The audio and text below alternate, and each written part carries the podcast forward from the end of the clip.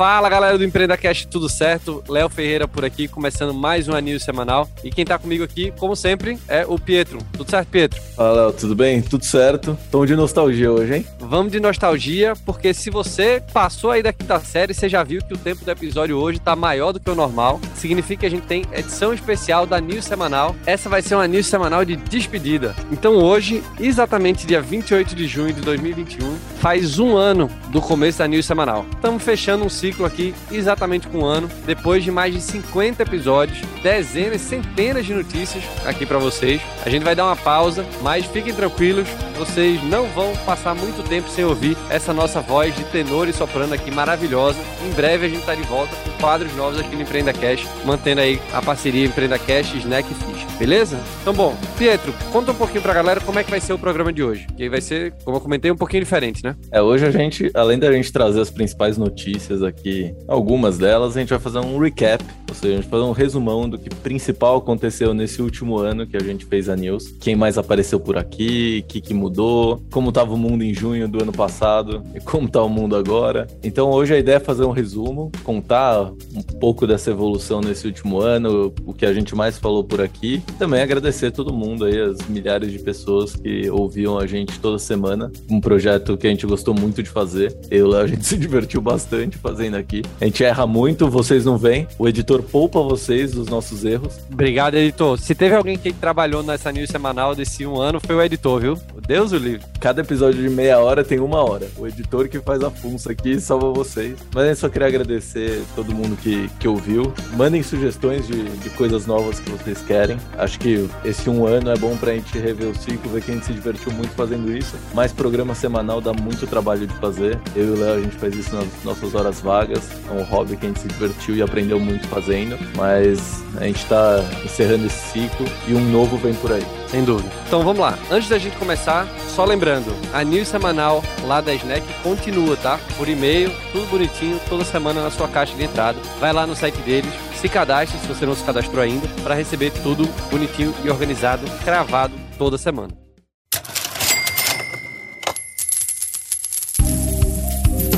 E aí, sonhador, e aí, sonhadora, eu tenho um recadinho aqui para você. É o seguinte, imagina que você começou a sua startup e deu algum quiprocó aí que você está precisando de um auxílio jurídico. Eu tenho que te apresentar aqui o nosso novo parceiro, jurídicoporassinatura.com. Esses caras montaram uma empresa para democratizar o acesso jurídico. A partir de 2,99 por mês você já consegue ter toda a proteção e auxílio de uma empresa que realmente conhece as startups e conhece as necessidades. Quer fazer aquele contratinho de vesting? Quer deixar tudo protegido com seus colaboradores? Tenho certeza que o jurídicoporassinatura.com pode te ajudar. Acesse lá www.juridicoporassinatura.com barra empreendacast que tem um desconto te esperando. Independente do momento que você está com a sua empresa, tenho certeza que você precisa da proteção desses caras. Valeu! Bom, vamos então começar aqui um pouquinho do, do recap de como é que foi esse ano, vamos falar do que é que a gente imagina que vai acontecer nesse próximo ano. E quando a gente for falando, né, as notícias aqui que mais chamaram a nossa atenção ao longo desses 12 meses, vocês vão ver que tem coisa que parece que foi há cinco anos atrás. A gente vai falar aqui, por exemplo, da briga dos coletinhos da XP com o Itaú. Lembra disso? Quando eu estava falando aqui com o Pietro, a gente estava elencando as notícias, pareceu que tinha pelo menos uns dois ou três anos que isso tinha acontecido de tanta coisa que rolou nesses últimos 12 meses. O XP já até esqueceu do Itaú e agora tá brigando com o BTG. É Olha isso. como as coisas mudam em um ano. É isso, exatamente. Já viraram, já já vira pasta de novo, e aí fazem uma campanha conjunta. A vida é uma loucura. Mas bom, antes da gente chegar aqui no Brasil de fato, que teve muita coisa massa que aconteceu, vamos começar fora do país no mercado internacional, falando das Big Techs, né? Principalmente aí Apple, Google, Amazon e Facebook, que participaram aí de zilhões de investigações antitrust, todas aquelas investigações lá no, nos Estados Unidos sobre monopólio, que eles estavam influenciando o mercado, que eles tinham muito poder, toda aquela confusão. Teve aqueles senadores lá fazendo, como sempre, e graças a Deus, para nossa diversão, aquelas perguntas esdrúxulas sobre como é que funciona, como é que os caras ganham dinheiro, além também da briga judicial aí de Epic Games e Apple, que foi aquele fuzuê, tira aplicativo da loja, depois volta, depois pede, depois diz que não vai cobrar e aquela confusão toda. Pietro, fala rapidinho aí de como é que foi esse ano para essas Big Techs, que também, junto com o nosso querido editor, o pessoal do jurídico das Big Techs trabalhou um bocado. E se a gente pode continuar esperando mais investigações antitrust para esse próximo ano. Tirando a Microsoft, que já passou por isso no, no, começo dos anos 2000, Apple, Google, Amazon e Facebook estão sendo investigadas por órgãos antitrust, por práticas anticompetitivas, cada uma no seu setor. A Apple, é, especificamente ali na, na App Store, a Amazon em entregas e inclusive acusações de dumping, meio que tentando ter um monopólio ali de entregas e também algumas outras coisas de de, lojas que vendiam pela Amazon, acusando a Amazon de usar os dados, copiar os produtos, vender mais barato para quebrar diversas lojas. O Google sendo investigado pelo monopólio dos, de anúncios e mecanismos de busca. O Facebook também sendo investigado. Tem a polêmica também das novas diretrizes de uso do, do WhatsApp, do Instagram, que agora eles estão tentando juntar tudo, mas os órgãos reguladores querem cada vez mais o WhatsApp, Instagram e Facebook sejam coisas separadas. Então essas brigas elas não, não são rápidas, não levam um ano, elas levam muito mais que isso. O jurídico dessas empresas vai continuar trabalhando muito, eles ainda vão ter que dar muitas explicações, vai ter muita pergunta engraçada de senador americano. Esse ano, ano passado, na verdade, a gente viu uma reunião com o Jeff Bezos, Mark Zuckerberg, Sunday Pichar, Tim Cook, que são CEOs dessas quatro empresas, juntar esses quatro caras na, na mesma reunião mostra a importância do que está sendo discutido. Mas, e aí foi um ano de pandemia também, e para quem pensa que, nossa, investigação, jurídico bombando, pandemia, quem acha que foi um ano ruim pelas big techs, para as big techs está muito, muito enganado. Porque dessas, três passaram de um trilhão de market cap, é coisa que lá no, no meio do ano passado estava todo mundo falando: olha, quem vai passar, quem vai passar. Microsoft, Amazon e Apple passaram de passagem pelo um trilhão. A Apple já está valendo 2,2 tri, a Microsoft está valendo 2 tri e a Amazon está valendo 1,8. Quem está chegando no trilhão também é o, o Facebook, que está valendo 9,6 hoje. Então foi um ano, apesar de tudo, muito bom para as big techs em termos de, de ação e crescimento de receita. A gente já falou aqui bastante de empresas que é, favorecidas e algumas prejudicadas por esses novos modelos da pandemia. A gente falou muito de Zoom, de aplicativos de entrega, e as big techs estão aí crescendo, não param de crescer. Nessa leva de crescimento de ações, quem bombou também foi a Tesla. Oi. Antes da gente ir para a Tesla, rapidinho. É, quando a gente fala de market cap dessas, dessas big techs, a Amazon, né, sem dúvida, é uma que surfou claramente aí o crescimento do, do e-commerce, né, durante uhum. o, o, último ano. Microsoft e Apple, você vê muita ligação do momento de pandemia com esse crescimento de mais de um trilhão para mais de dois trilhões, né, como é o caso delas duas, o fato delas terem, de fato, mais serviços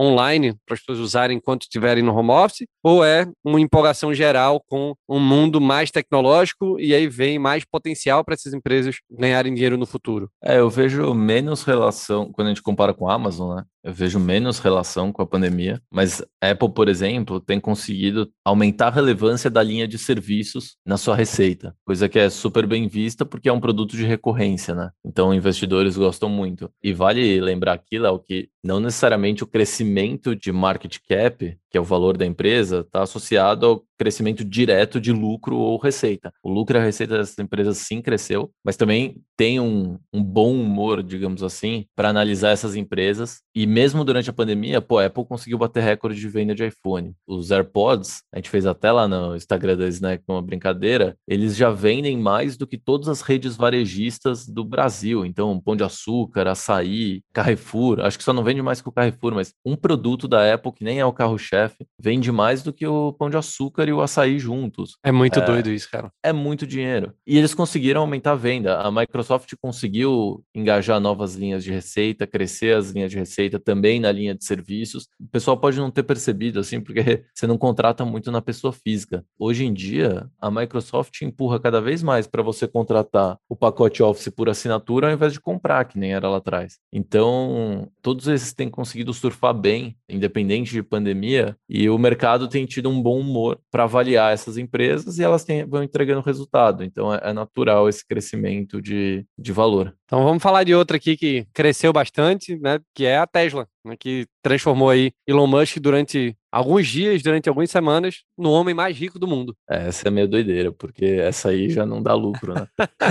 na verdade, pela primeira vez ela deu lucro, o pessoal foi esmiuçar e falou, então, na verdade, ela não deu lucro porque ela vende carro e serviço. É interessante isso da Apple também, ela vende serviço, ela vende atualização do software do seu carro, tende a ser no futuro ter uma receita de SaaS também, mas foram ver lá, a primeira vez que ela deu lucro, ela deu lucro por causa dos créditos de energia limpa, né? Tem as montadoras, elas têm uma obrigação de produzir um percentual de, de carros que sejam híbridos ou elétricos. E muitas montadoras que não conseguem atingir esse percentual, elas têm que comprar crédito de outras que estão sobrando. Como a Tesla só produz e vende veículos elétricos, o dela sempre sobra e ela sempre vende esse crédito. E essa linha de receita no futuro ela tende a acabar, porque as montadoras já estão se adaptando para em 2030, 2035 nem ter mais veículo a combustão, só ter híbridos ou elétricos. Então a Tesla é um caso bem curioso, porque a ação dela lá em junho do ano passado, quando a gente começou o podcast, ela estava em 200 dólares, passou de 800, se eu não me engano, perto do, do final do ano passado, começo desse ano, e agora está em 623. Mas é, um, é uma que tem muita gente short, e o pessoal que tinha posição short na, na Tesla se ferrou ali quando foi para 800, muitos tiveram que desfazer a posição, mas de fato é uma empresa que não dá lucro ainda, que se você comparar com grandes montadoras, ela vende muito menos carro. Já no, no lado do, dos elétricos, ela é a que mais vende, é líder nesse setor, e essa é a aposta de quem está comprando Tesla, que no futuro vai ser tudo elétrico. E se a Tesla é líder no elétrico e ela tem um carro tão melhor que os outros, ela vai ser líder lá no futuro. Tesla é claramente o caso de precificação futura, né? O potencial que a Tesla tem de dominar, né, de, de eventualmente até destruir as outras montadoras com esse movimento de, dos elétricos. Por falar em short, rapidinho, a gente pode até voltar para a Tesla já já, mas uma coisa que a gente também tem que falar é o caso da GameStop.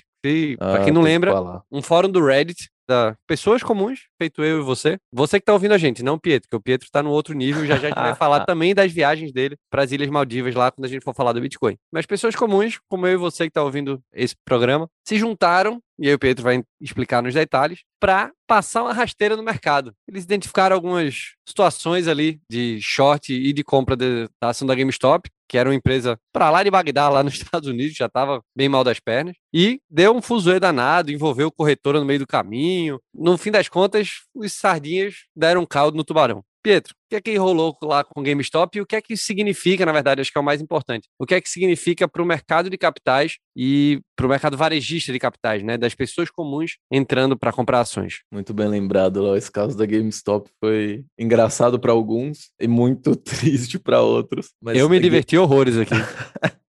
É, gente que não tem, não tem dinheiro na GameStop nem short de GameStop, a gente tá rindo só. Mas a GameStop ela é uma empresa varejista de jogos. Então, uma loja física de jogo de videogame. E nada físico tá muito bem, ainda mais na pandemia. Mas esse pessoal do Reddit viu que tinha muito fundo americano com posição short em GameStop. E tem ali há muito tempo já se fala da revolta das sardinhas, que são pequenos investidores se juntando para ferrar os tubarões, né, que são grandes investidores. O que aconteceu foi que algumas pessoas nesse nesse fórum do Reddit, olharam ali e falaram: cara, tem muito investidor grande, o malvadão, short, com posições gigantescas de short em, em GameStop e em algumas outras aqui. O que, Até... é, que é short, Pietro? Explica para o pessoal, para ficar bem é claro. Quando, é quando o investidor ele está apostando que aquela empresa vai cair no futuro, então é ele está apostando que a ação daquela empresa vai cair no futuro, e aí ele toma uma posição apostando nisso. Então, por exemplo, hoje a ação da empresa X está 10 reais. Eu aposto que no futuro futuro, essa mesma ação dessa mesma empresa vai estar tá um real. E aí eu tomo uma posição alugando ações no mercado em que no futuro eu tenho um compromisso de venda dessa ação, sei lá, a cinco reais, só que lá na frente eu vou poder comprar ela a um real e vou vender a cinco. Ou seja, eu vou fazer dinheiro em cima disso. Então, basicamente, os investidores, quando eles estão long, eles estão apostando que uma ação vai subir, ou seja, você compra a ação e espera ela subir. Quando você está short, você está apostando que ela vai cair. Então você está vendendo aquela ação no, no futuro. E aí lá no futuro, como ela está um preço muito mais baixo, você vai comprar ela e vende pelo preço que você combinou. Só que para você estar tá short, você precisa alugar ações. E o pessoal percebeu que tinha tanta gente short, porque GameStop era um negócio tão marcado para quebrar, que a loja física de videogame, meu Deus, que futuro tem isso, né? O pessoal foi montando posição, montando posição, uma posição que não é muito líquida, e aí os investidores começaram a comprar GameStop. Esses investidores, pessoa física comuns, que nem a gente, cada um com o seu pouquinho e se juntando, se organizando através do Reddit e comprando, principalmente pela Robinhood, que é uma plataforma ali de trade de ações gratuito nos Estados Unidos. Vale ressaltar que isso só foi possível porque teve uma organização em redes sociais e plataformas que permitiam pessoas físicas comprar ações sem taxas. As pessoas começaram a subir o preço da, da GameStop. E, e todos esses investidores que estavam com posição short, ou começou a ficar muito caro de carregar essa posição, ou eles começaram a ver que talvez ali no tempo que eles achassem que aquilo ia valer menos, não ia. Alguns precisaram se desfazer da posição e teve até fundo de, de hedge fund que quebrou, porque não tinha mais dinheiro para arcar com aquela promessa de, de ações no futuro. E aí, putz, isso veio aqui para o Brasil, várias empresas, tipo IRBR, é, são famosos shorts aqui brasileiros. O pessoal ficou com medo e aí teve um pessoal que também se movimentando, o preço da ação subiu um pouquinho no dia, mas no fim um monte de investidor com medo de que as suas posições de short acontecesse a mesma coisa, eles acabaram tendo que fazer das posições. E aí teve, cara, uma rede de cinema americana que também era um monte de gente com short montado, o preço da ação disparou. Blockbuster, mesma coisa. Hertz, que é de aluguel de carro que estava em RJ nos Estados Unidos, também. Então foi um, um super movimento onde o institucional, que é um investidor grande, ficou com medo e de fato teve perdas por causa da organização das sardinhas. E aí agora até teve um, um rebound aí da, da AMC, que é a rede de, de cinemas, a ação subiu de novo, GameStop subiu de novo. Na época essas ações dispararam e depois caíram bastante. Foi super interessante ver esse movimento de organização, entender que tem cada vez mais PF na bolsa e que agora PF também mexe o preço da ação. E você acha que isso vai ser algo regular de alguma forma? A gente vai ver outros casos de GameStops, não só nos Estados Unidos, mas pelo resto do mundo?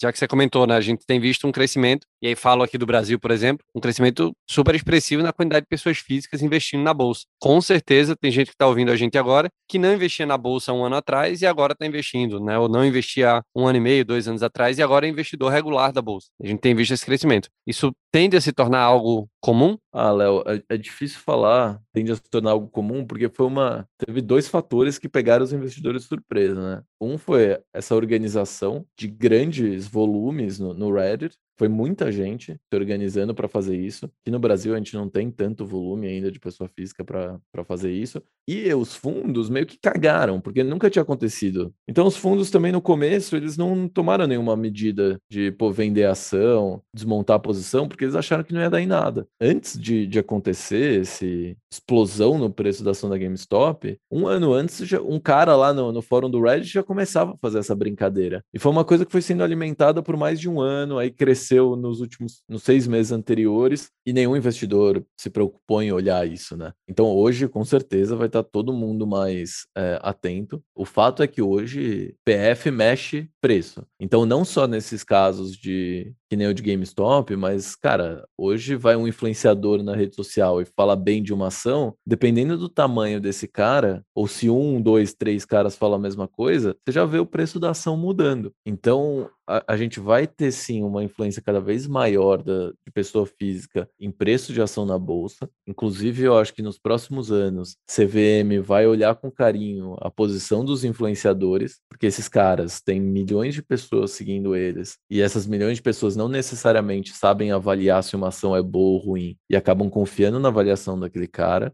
As próprias casas de análise, tipo Empíricos, Nord, Suno, também fazem recomendações e tem milhões de pessoas que compram as recomendações ali. Então, assim, compram cegamente, né? Sem nem ir atrás, várias, sem nem ver fundamento nem nada. Várias compram cegamente, pega a carteira recomendada lá e compram. Então, é difícil falar que vai acontecer outra GameStop. Pode acontecer, a gente tem os meios para isso, as redes sociais como é, meio de organização e diversas plataformas com taxas muito baixas de corretagem. O institucional agora ele está mais de olho nisso. Então, quando começa um movimento movimento, eles já, já vão se mexer. Bom, vamos voltar a falar da Tesla aqui rapidinho. Como a gente comentou, né? Lá em junho estava na casa dos 200 dólares, chegou a bater 800, botou Elon Musk lá no topo da lista do, das pessoas mais ricas do mundo e caiu, né?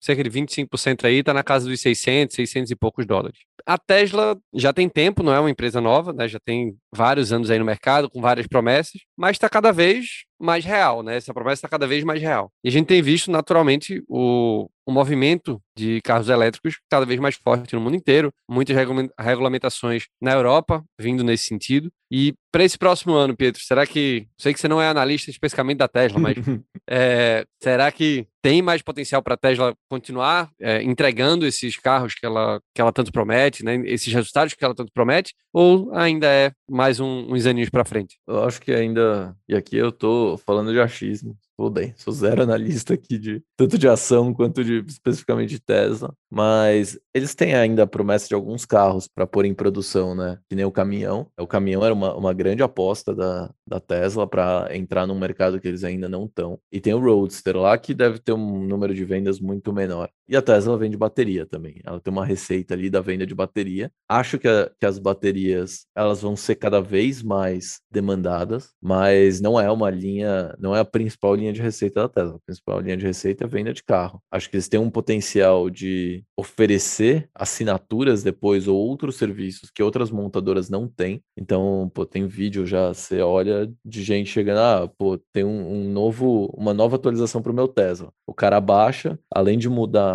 a, central ali de aplicativos, que é tipo um iPad, e trazer novas funções, o cara melhora ainda questões de autonomia, performance. Então é super interessante ver esse mundo de serviços entrando no que era antigamente hardware puro. Você comprou seu carro, é aquela tecnologia, a tecnologia não evolui no tempo. Então é muito interessante a gente acompanhar esse novo modelo de carro que evolui um pouco no tempo, né? Porque, claro, tecnologia da bateria, aí você tem que trocar o carro. Mas eu tava lendo esses dias, no Brasil, todo mundo percebeu que o preço do carro usado disparou nesses últimos meses. Nos Estados Unidos não foi diferente. O preço do carro usado lá tem subido, mas o preço do carro que mais sobe lá é o Tesla em três meses desse ano subiu 10% o preço médio de um Tesla usado. E essa era uma grande, uma grande dúvida e também uma, um downside de você comprar um Tesla, porque os carros elétricos eles desvalorizam muito. Mas parece que agora o pessoal tá, tá gostando mais de comprar Tesla usado. Bom, Vamos falar de outras duas gigantes aqui também que,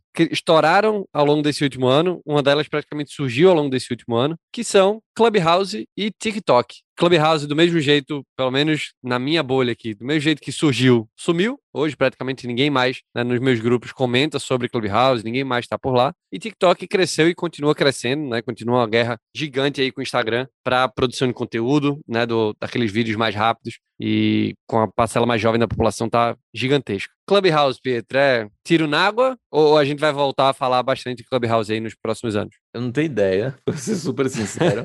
mas assim, é, a gente conversou um pouco sobre isso, né? O Clubhouse, diferente de outras redes sociais, ele não teve um tempo de maturação. Teve. O, o, Facebook foi crescendo, tudo bem, cresceu muito rápido, mas foi crescendo ao longo do tempo. O Instagram também. E as pessoas foram aprendendo a usar aquilo e as empresas foram aprendendo a monetizar aquilo. Então, se as redes sociais elas não têm um jeito do cara que cria conteúdo monetizar, ou de alguma empresa conseguir vender através dela, ela não tem muito futuro, porque você não vai ter influenciador lá, por exemplo, fazendo conteúdo se ele não consegue monetizar aquilo. Então a parte de monetização, como se ganha dinheiro através das redes sociais, ela é super importante para ter conteúdo lá e, consequentemente, atrair pessoas. Então você tem um. É, o OnlyFans está aí para provar isso, né? O OnlyFans, na, no fim das contas, é um grande paywall.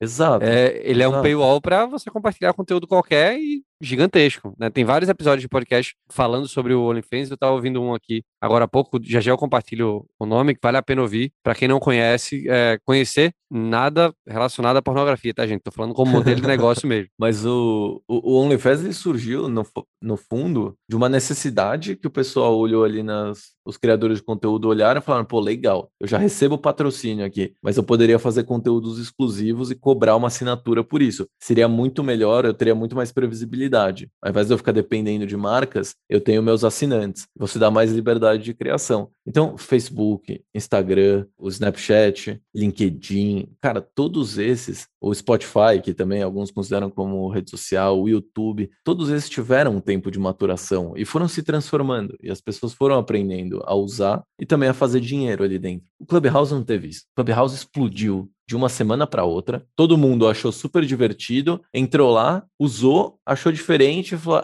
é, mas não sei. E aí, Legal, todo mundo, né? do mesmo jeito que todo mundo entrou, todo mundo saiu. Mas, no final, o Clubhouse fez todo mundo se mexer, porque o Facebook acabou de lançar, um, lançou essa semana, já tinha anunciado, mas o lançamento para os Estados Unidos, das salas de, de áudio ao vivo, igualzinho o, o Clubhouse, e o, o Spotify lançou o Green Room lá, que é a cópia competidora do Clubhouse. E muita gente chegou a comparar, né? Ah, o podcast, o Spotify é o show gravado e o Clubhouse é o show ao vivo. Pô, beleza. É, entendo essas comparações. E acho que tem espaço para salas ao vivo de bate-papo. Mas a gente precisa aprender a usar ainda, precisa aprender a fazer dinheiro. Muito do que aconteceu é que o, o Spotify você ouve quando você tem tempo. Um podcast, uma música. O Clubhouse tinha gente fazendo sala de bate-papo no meio do dia. E um monte de gente que tinha agenda super apertada, se não conseguia marcar a reunião, você entrava no Clubhouse, a pessoa tava lá. Tava todo mundo lá, né? inteiro. Isso durou uma semana, porque não era sustentável todo mundo passar o dia no Clubhouse. Assim, o- a minha rede tá que nem a sua, assim, as moscas, pô, são pouquíssimas pessoas, para não falar que eu não vejo ninguém, são pouquíssimas pessoas falando de Clubhouse. Você tem no Clubhouse a concorrência das lives, você pode fazer pergunta numa live, ter a interação e ainda ver a pessoa. Uma coisa que me surpreendeu muito no Clubhouse foi a qualidade do, do áudio Do áudio, né? a qualidade do som era muito boa e não tinha delay. Isso foi uma coisa que eu fiquei bem surpreso. As conversas ficaram mais, mais fluidas de fato. Então acho que vai ser mais um modelo. Não acho que vá, ah, agora vai tomar o lugar do Spotify, não sei o quê. Não acho. Eu acho que é mais uma forma da gente se comunicar e que para ela dar certo a gente precisa ainda aprender a usar. E se Spotify e Facebook investiram tanto para fazer cópias, é porque alguma coisa tem aí. Não que isso signifique muito, porque o, o Spotify veio também com uma notícia inovadora que ele vai criar canais que misturam notícias com música. Pô, parabéns, você está criando rádio. Então, assim, não significa muita coisa, mas normalmente os caras não dão muito tiro na água. Bom, vamos para um outro tópico. Esse aqui, Pietro conhece bem, tá feliz, que é Bitcoin. Bitcoin foi um ano bem intenso. Acho que dá para resumir, né, Pietro? Foi uma subida grande, nas últimas semanas né, não tá tão bem. Mas vamos tentar fazer aí um, um, um resumão, falando inclusive da notícia da, das últimas semanas, né, dessa última semana, de que a China, um dos principais mercados aí de mineração de Bitcoin no mundo, fechou uma das maiores mineradoras de Bitcoin que estava em operação. Isso fez com que a cotação caísse depois de muito tempo abaixo dos 30 mil dólares, né, pela primeira vez. Então teve aquele pico gigante, aí há uns três meses atrás, ali perto de março, abril, e aí desde então vem ladeira abaixo. Pietro, conta um pouquinho dessa, dessa notícia aí da China e vamos tentar fazer um resumo também do que é que aconteceu no Bitcoin e, se você quiser, faça uma pequena previsão aí do que vem nos próximos 12 meses. Cara, antes só de eu falar do Bitcoin, Léo, acho que vale uma menção honrosa de uma empresa que, acho que nos primeiros quatro meses de podcast, ela aparecia toda semana e depois ela ficou quietinha, que foi o TikTok. Vale lembrar que quando a gente começou o podcast, o presidente americano era o Trump, faz tempo. Parece Saudade zero, hein? anos e Rapaz. anos atrás. Zero saudade. Mas o Trump, lembra? Ameaçou, baniu o TikTok, aí depois veio a Oracle, comprou, mas não comprou. Enfim, TikTok segue firme e forte, mas sumiu das notícias. E a ByteDance, que é a dona do TikTok, é a maior empresa de capital fechado do mundo, a maior startup de capital fechado. Mas, falando do Bitcoin, bom, primeiro falando da notícia dessa semana, a China não é um país conhecido por gostar de transparência, liberdade, ter controle das coisas. E o Bitcoin era uma coisa que ela não tinha muito controle, era uma coisa que podia ser usada paralelamente ao, ao sistema financeiro, é uma ligação direta com o resto do mundo, e a China vem fechando o cerco às criptomoedas e, e ao Bitcoin há um, há um bom tempo, já proibiu diversos usos, e essa semana fechou uma das maiores mineradoras de Bitcoin do mundo, o que fez o preço despencar. Do outro lado tem El Salvador, na fila do pão não, não é ninguém, comparado à China. Que é isso? Que é mas isso? que Tá é, subestimando o poder de El Salvador frente à China. Eles aprovaram o Bitcoin como uma moeda legal, uma moeda corrente nacional, e aí pediram ajuda para o FMI, para, na verdade, para o Banco Mundial, para implementar isso, e o Banco Mundial falou que não ia ajudar coisa nenhuma. Que ele se preocupa muito com os potenciais danos que o Bitcoin pode causar aos sistemas monetários, que ainda precisa de muito estudo. Enfim, falou que não ia ajudar. Nesse último ano, teve o Jack Dorsey falando que era um grande entusiasta do Bitcoin, que se ele pudesse, ele largava tudo para se dedicar ao Bitcoin. Teve o Musk numa onda bullish, falando a gente vai aceitar Bitcoin para quem quiser comprar Tesla em Bitcoin. E a gente comprou aqui um bilhão e meio de dólares em Bitcoin porque a gente acredita no futuro da moeda. Inclusive, é um dos maiores detentores de Bitcoin é a Tesla. Depois disso, o Musk preocupado ali com as questões de que começaram a surgir sobre emissões de, de carbono devido à grande quantidade de energia necessária para minerar e sustentar a rede do Bitcoin, o Musk falou que ele estava preocupado com essas questões ambientais e que ele ia suspender a possibilidade de você comprar um Tesla com Bitcoin, inclusive talvez ele fosse vender a posição dele da Tesla em Bitcoin, e aí obviamente caiu tudo de novo. Essa montanha russa nesse último ano, ela foi super intensa,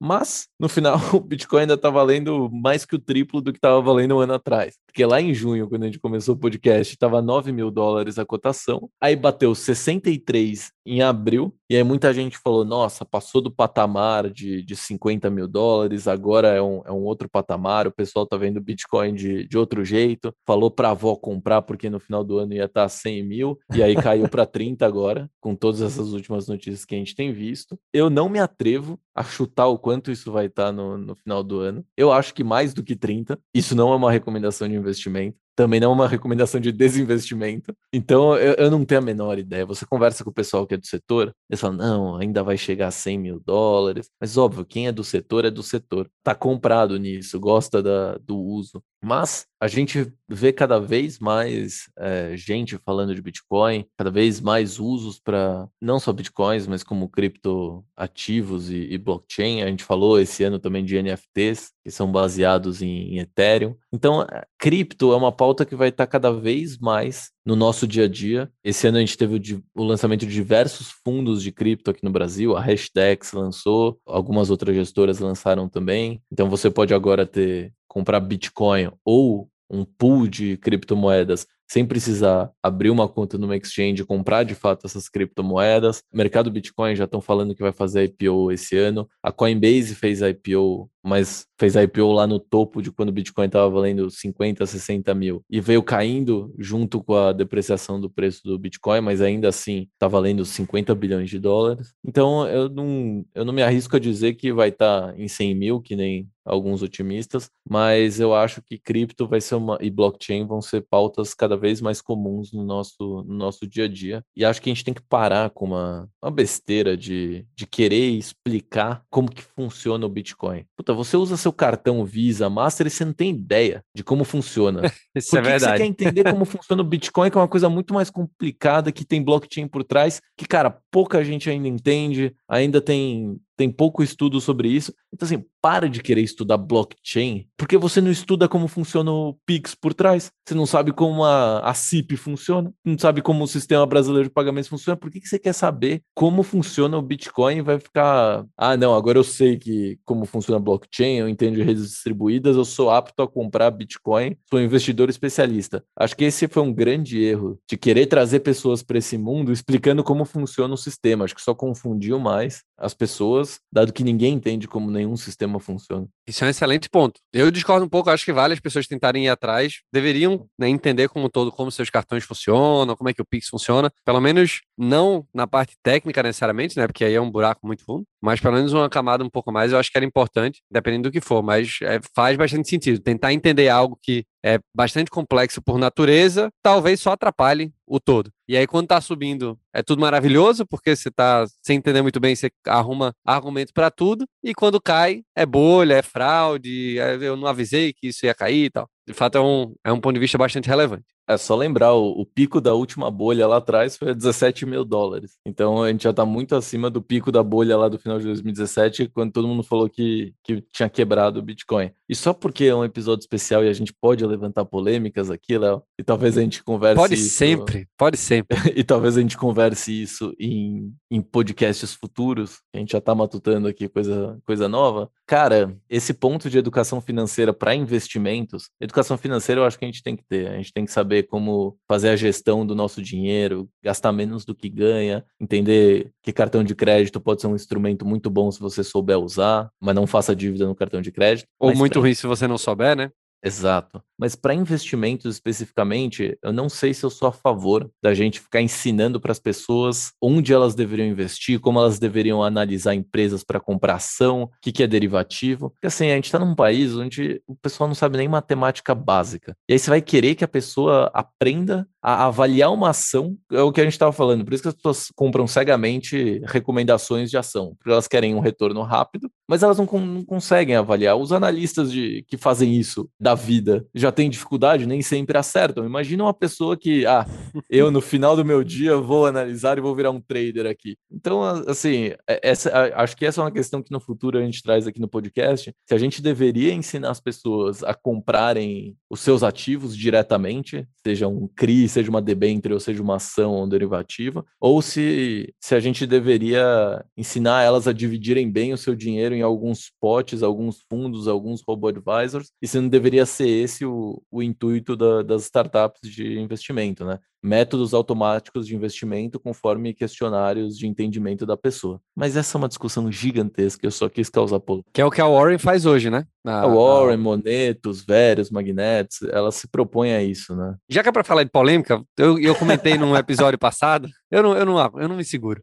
Eu comentei no episódio passado que é, eu provoquei o meu consultor lá da XP sobre o IPO das empresas de tecnologia aqui no Brasil, que a gente vai falar já já, né? Mas no, no final do episódio. Eu mandei para ele eu tenho uma grana no, na Warren e um pedaço na XP. Eu mandei para ele a comparação do rendimento das duas. E o da Warren tá acima da XP. Eu falei, ó, oh, bicho, eu botei na Warren e deixei o robô fazer. Eu tô ouvindo teus conselhos aqui, tá rendendo menos. Aí ele, não, o segundo semestre, não sei o quê, não sei o quê. Eu falei, beleza, vamos ver segundo semestre aí para ver se o robô vai ganhar de você ou não. em janeiro eu volto para dizer se o robô da Warren ganhou do cara da XP ou não.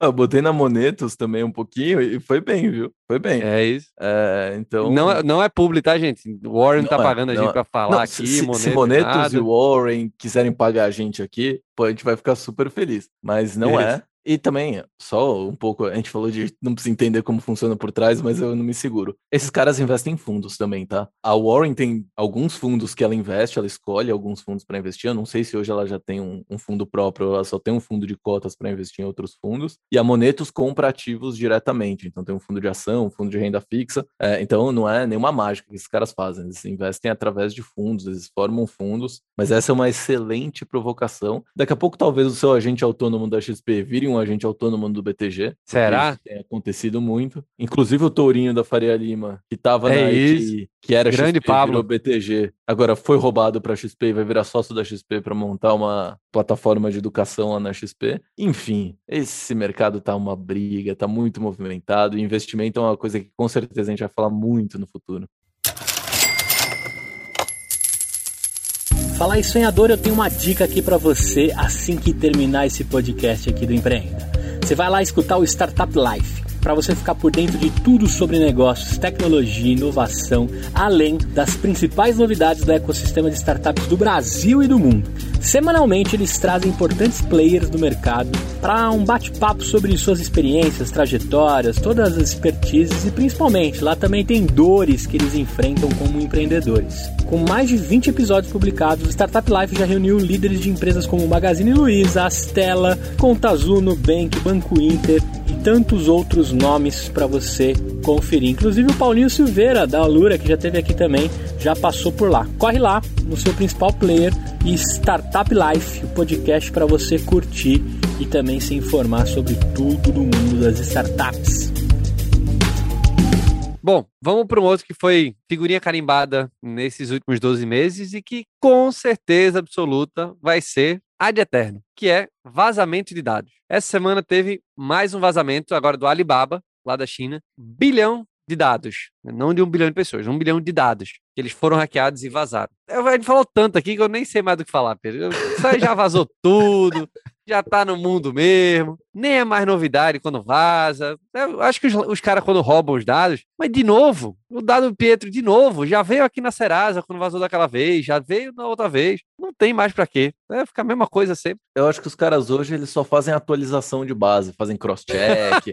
ah, não, olha, o Léo mudou de endereço. Ah, o Léo, o Léo fez um cartão novo. Porque, cara, se, se, a gente tinha qualquer dúvida esse ano, a gente esclareceu. Todos os dados de empresas e pessoas foram vazados naquele grande vazamento que a gente comentou que teve. Até CPF de quem tinha morrido vazou. Então, assim, se você tem alguma dúvida de que seus dados não estão na internet, na Deep Web, na Dark Web ou em alguma base clandestina, não tenha dúvidas, porque eles estão lá. Cabe a você trocar constantemente suas senhas, usar autenticação em dois fatores, fazer o, o básico ali para você não, não ter um prejuízo financeiro no final. Não ter mais informações vazadas, né? Que alguma é, coisa já foi. E também não cair em golpe, né? Pô, todo mundo tem. Os bancos não ligam para vocês. Então, se alguém ligar, a pessoa pode ter todos os seus dados. Ela vai ter todos os seus dados, mas não acredita que é o banco, porque senão você vai cair num golpe. O WhatsApp é a mesma coisa, não transfere dinheiro para ninguém. Então, todos os nossos dados estão disponíveis. A gente precisa cada vez mais tomar conta para que essas, essas atualizações de, das bases clandestinas não aconteçam. Mas acho que é o que você falou, Léo. A gente não vai parar de ouvir notícia de vazamento de dados tão cedo. Para citar algumas que aconteceram aí nesse último ano, teve Clubhouse pedindo música. A gente falou aqui numa sequência grande do Clubhouse, além desses vazamentos daqui do Brasil. E aí, quando eu falei Serasa, gente, só para deixar claro aqui, tá? Não tô dizendo que foi da Serasa, não. Rumores de que foi a base da Serasa. De né, milhões e milhões de brasileiros, como o Pedro falou. Até gente que já tinha morrido, teve coisa que vazou. Vazou dado de carro, dado de empresa, vazou tudo. Acho que não tem mais o que falar, Léo. Pô, 104 milhões de carros vazados, 200, mais de 200 milhões de CPF, todos os dados estão por aí já. Então, bom, vamos falar agora de um outro tema que a gente conversou bastante ao longo desse ano e que 2021 começou quente, o segundo semestre vai ser também, que é investimento e M&As, né, com de startups, né, de empresas em geral. A gente tem visto um crescimento muito grande, né, Pietro, nos últimos anos, principalmente 2019 né, em relação ao ano anterior, 2020 em relação ao ano anterior e 2021 também já está bem acima do que a gente tinha nesses últimos anos. Comenta um pouquinho do como é que foi esses últimos 12 meses aqui no Brasil. O que é que significa, né? Acho que esse é um cara que dá pra gente conversar bastante aqui, né? O que é que significa daqui para frente, né? Sobre as próximas rodadas cada vez maiores, sobre os investidores de fora vindo para cá. Vamos falar sobre esse mercado, essa maturação do mercado brasileiro. A gente trouxe alguns números aqui, mas acho que o, os números eles só são um sintoma, né? Eles não são a causa.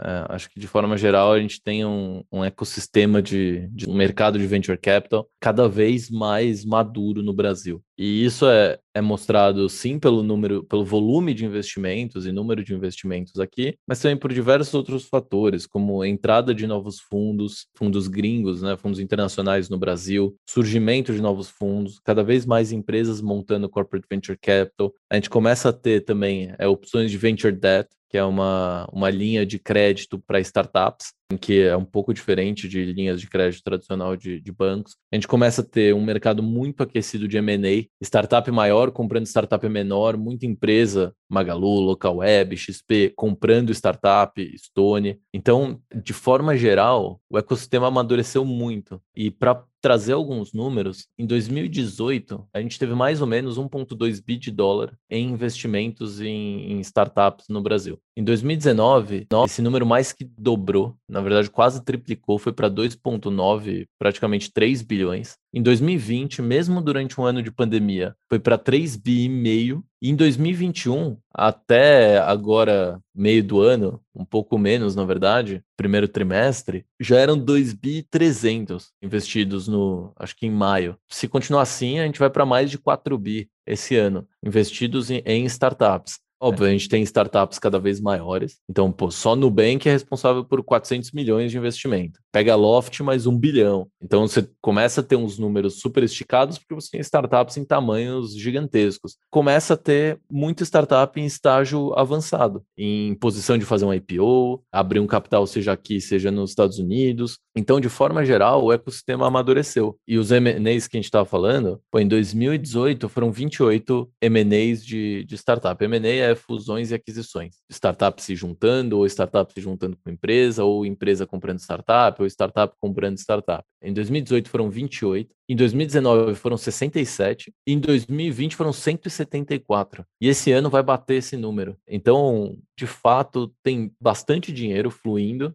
no ecossistema. Já são mais de 15 mil startups, segundo o mapeamento da, da B Startups e também alguns outros. E aí, putz, entre tudo que aconteceu, falando de fusões e aquisições, a gente teve a, a, briga pela RD, que no final a TOTUS acabou comprando a RD por mais de um bi. Teve a briga da, da Stone e da TOTUS pela Lynx, e a Stone levou, mas ainda não levou, né? Comprou, mas não levou, porque o CAD ainda não aprovou. Teve o Nubank comprando a Isinvest, o BTG comprou Empíricos, Rebel e Geru se juntaram. Então, o mercado ele está muito mais maduro e os números mostram isso. E olhando assim, olhando com o mercado, mercados mais evoluídos, mas em estágios mais avançados, tipo americano e europeu, a gente ainda está no começo no nosso. De 2013 a 2018, a gente teve um amadurecimento, um crescimento mais constante, e aí nesses últimos anos a gente teve de fato um boom, mas ainda tem bastante espaço para crescer, e a gente deve ver um, um crescimento nos próximos anos, um amadurecimento cada vez maior, startups fazendo cada vez mais negócios com empresas. E essas rodadas, né, Pedro? Você comentou, tem a da Loft foi gigantesca, né? Teve da Hotmart muito grande, Nubank também está sempre aqui. A tendência é que elas sigam cada vez maiores. Até a gente tem visto também rodadas cada vez maiores nos Estados Unidos também, que é o, o grande celeiro aí do de venture capital do mundo. E a tendência é que isso vá crescendo, né? Então, naturalmente, não só a quantidade de deals cresça, mas o próprio ticket médio, né? Ali, antigamente, Série A, que hoje em dia é um, é um seed, né? Tudo, tá todo, uhum. tudo uma confusão. Aquela escalinha ali mudou tudo, né? É, a tendência é que isso também vai crescendo, que cada transação vai trazer cada vez mais dinheiro. Né? É,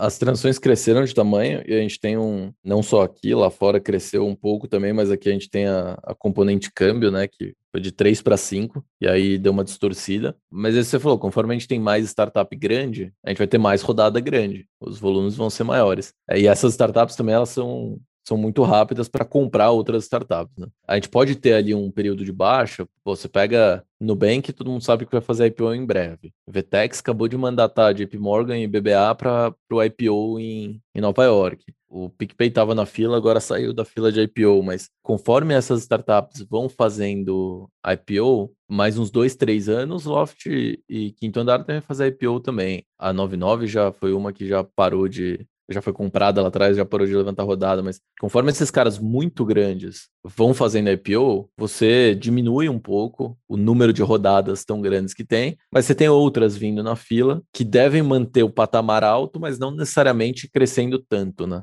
Sim. Por falar em IPO, né, saiu essa semana aí uma notícia de que o PicPay puxou o freio, né? Eles estavam sondando o mercado aí para sair. Aparentemente o apetite do, do mercado estava menor do que eles esperavam e para ir para o IPO eles estariam com desconto muito grande e preferiram dar uma, uma segurada. Eles fa iam fazer lá na Nasdaq, né? Lá no, nos Estados Unidos. Mas vamos falar, antes da gente falar do, dos investimentos dos unicórnios, né? Que a gente teve seis, né, cinco esse ano aqui no Brasil. Vamos falar dos seis IPOs de tecnologia. Então, a gente teve Melios, Enjoei, Get Ninjas, Mosaico, Neogrid e Mobile. O que é que esse, esse movimento, Pedro, significa, né? De a gente ter seis IPOs de empresas essencialmente tech na nossa bolsa. A gente teve esses, acho que foram os principais, a gente teve mais alguns, Infracommerce, que tem a discussão de se é startup, se não é startup, mas é tech. Teve Dots, que falou que não ia fazer e fez. E aí teve Melios, que pô, saiu a, a 10, 12 no IPO e agora tá 45. Teve Enjoei, que saiu a 10, foi para 15, agora tá 11. Teve Get Ninjas. A gente começa a ter Além, a gente falou aqui, isso são últimos 12 meses, né? Mas no começo de 2020 a gente teve a IPO da Local Web também, foi importante. A gente começa a ter ativos... Local de... Web que, apesar de não estar tá aqui na lista do, do IPO, foi extremamente ativa, né? Em,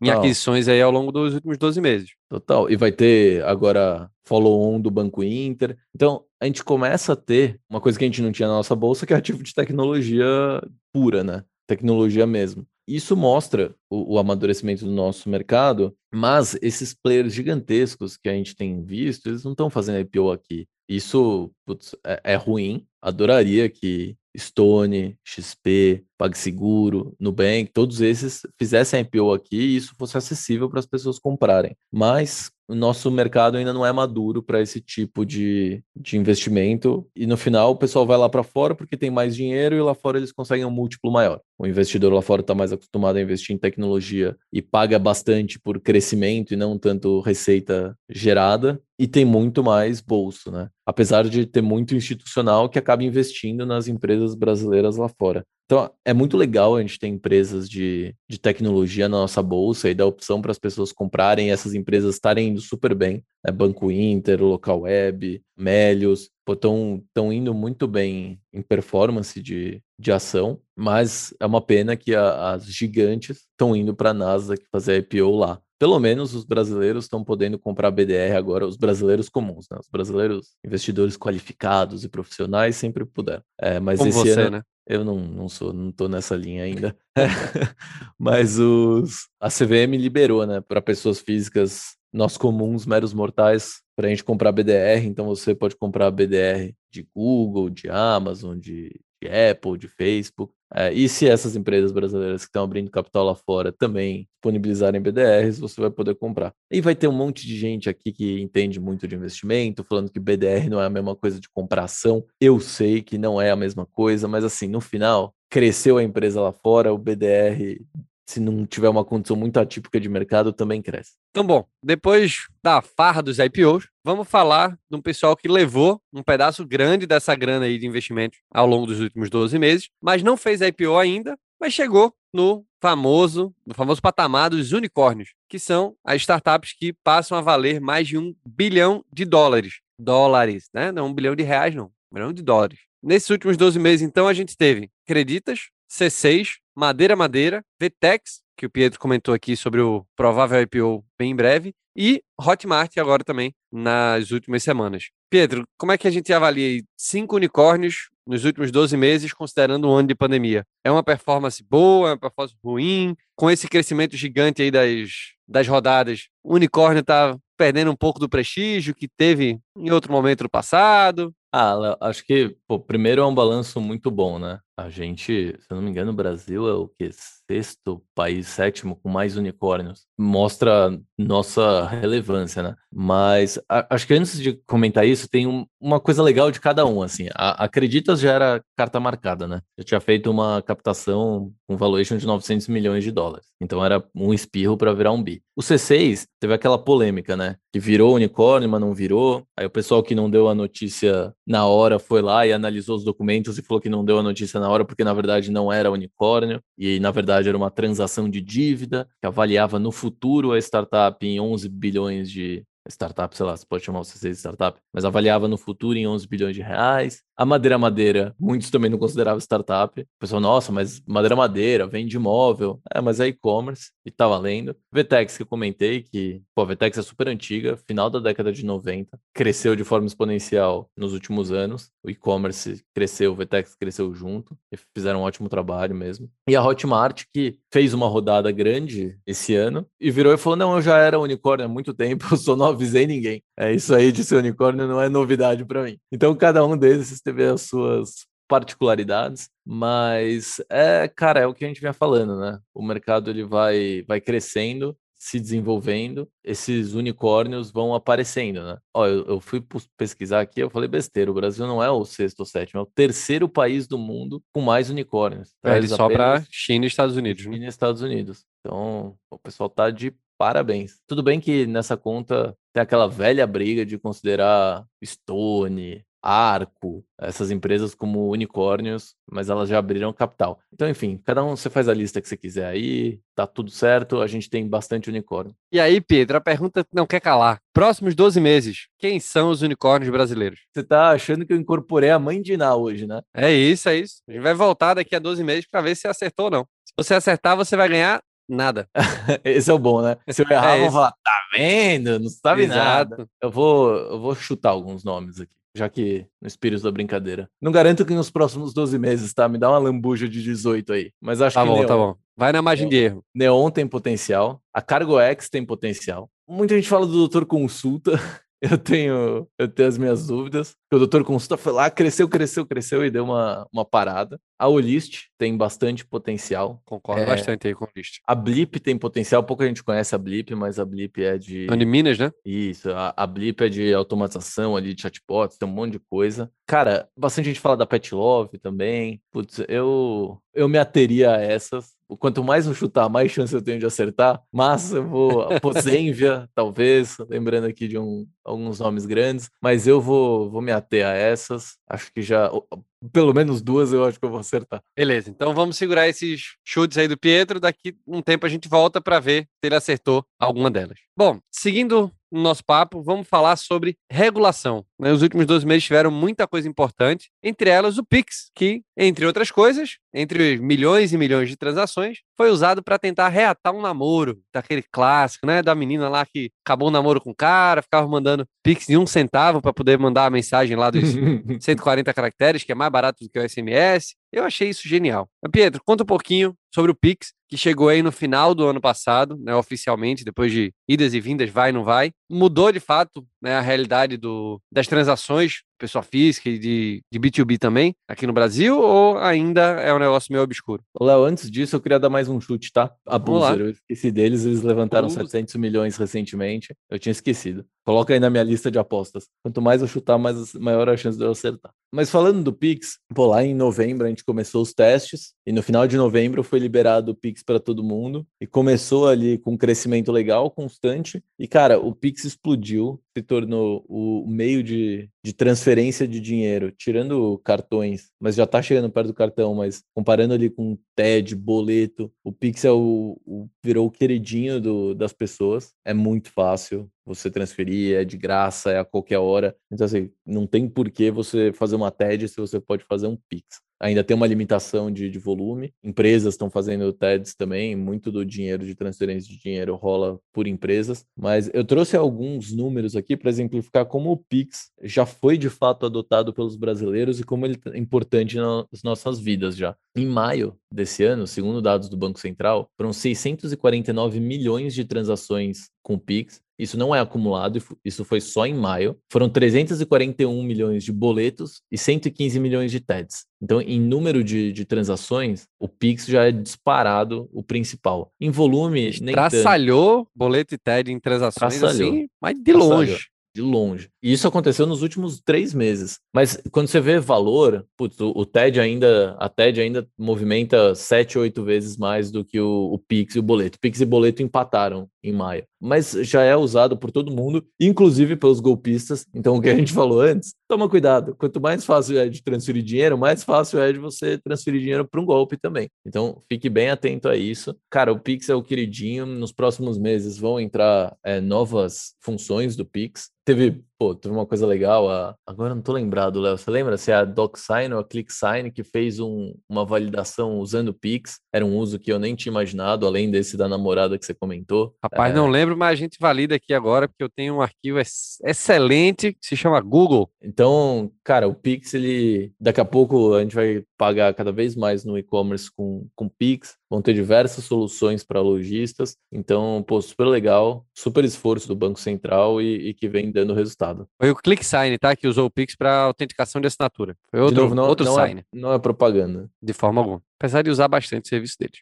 Bom, além do Pix, né, e que com seus 649 milhões de transações só ao longo de maio de 2021, a gente tem também Open Banking. O famoso Open Banking teve a, a primeira fase aí, começando a operação em fevereiro. Também vai, não vai, vai um pedaço, volta outro pedaço e muda e vai para lá. Pietro, no fim das contas, resume para a galera o que é, que é Open Banking e a pergunta que não quer calar é: agora vai? Agora vai. Já tem gente falando em Open Finance, falando em deixar o Open Banking obsoleto, né? Mas vamos com calma. Não dá nem tempo da gente se acostumar com o negócio. É, então, é isso. Deixa uns seis meses aí, pelo menos. Tá uma correria, né? Mas enfim, entrou a primeira fase de operação do Open Banking e basicamente o Open Banking é que você vai poder compartilhar os seus dados com todo mundo, com todas as empresas. Então você vai poder falar para o Itaú: olha, Itaú, pega aí todos os dados que você tem sobre mim, e não são obviamente todos, são todos que são obrigados a ser compartilhados. Então não é qualquer dado, mas os dados de transação, de saldo, de pagamento, de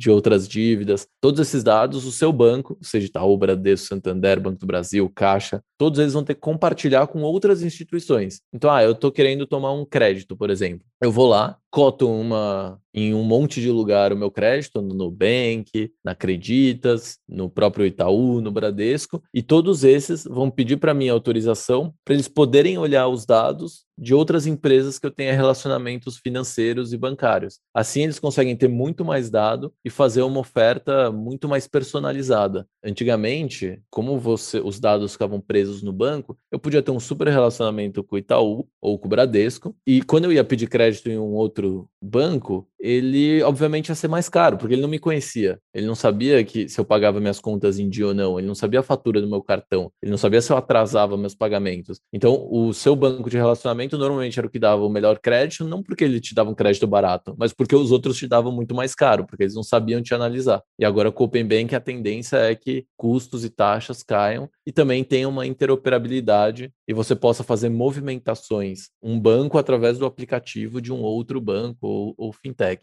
Então, a promessa aí é que durante hoje não são todas as instituições que já são aderentes, obrigadas. A gente vai ter a segunda fase de implementação em julho, a terceira em agosto e a quarta só em, em dezembro. E aí sim você vai poder compartilhar todas as informações, inclusive câmbio, seguro, previdência, tudo. Mas com o tempo a gente vai começar a perceber essa, eh, esses efeitos do Open Banking, tomara que sejam positivos, devem ser, e não se assuste se você receber uma mensagem de um, de um processo de cotação. Se você receber uma mensagem no WhatsApp ou no SMS pedindo para você compartilhar os dados, não faça. Mas se você tiver num processo de cotação no Nubank, no Bradesco, no sei lá onde quer que seja, acredita, e eles falarem, você autoriza a gente a pedir para o seu banco os seus dados financeiros, saiba que é isso é o Open Bank. Eles vão olhar os seus dados para te analisar melhor e potencialmente te dar um crédito mais personalizado ou mais barato ou mais caro se você deu calote no, no seu banco anterior. E, Léo, antes da gente acabar, eu só queria fazer, eu já fiz aqui em alguns episódios, mas uma menção honrosa aqui ao Banco Central. Pix e Open Banking só são possíveis pelo trabalho lá do Banco Central, tanto da diretoria quanto do corpo técnico. Todo mundo com uma missão muito forte de melhorar e trazer inovação e evolução para o nosso sistema financeiro. Eu já falei aqui, a gente fala muito mal de, de órgãos públicos, mas acho que o Banco Central é um órgão que vale a pena a gente reconhecer que tem feito um ótimo trabalho. CVM e SUSEP também são órgãos um pouco diferentes, né? Ainda um pouco mais conservadores nesse sentido, mas que também vêm fazendo um bom trabalho. Mas acho que vale a gente destacar aqui esse ótimo papel e esse ótimo serviço prestado pelo pessoal do Banco Central. Sem dúvida.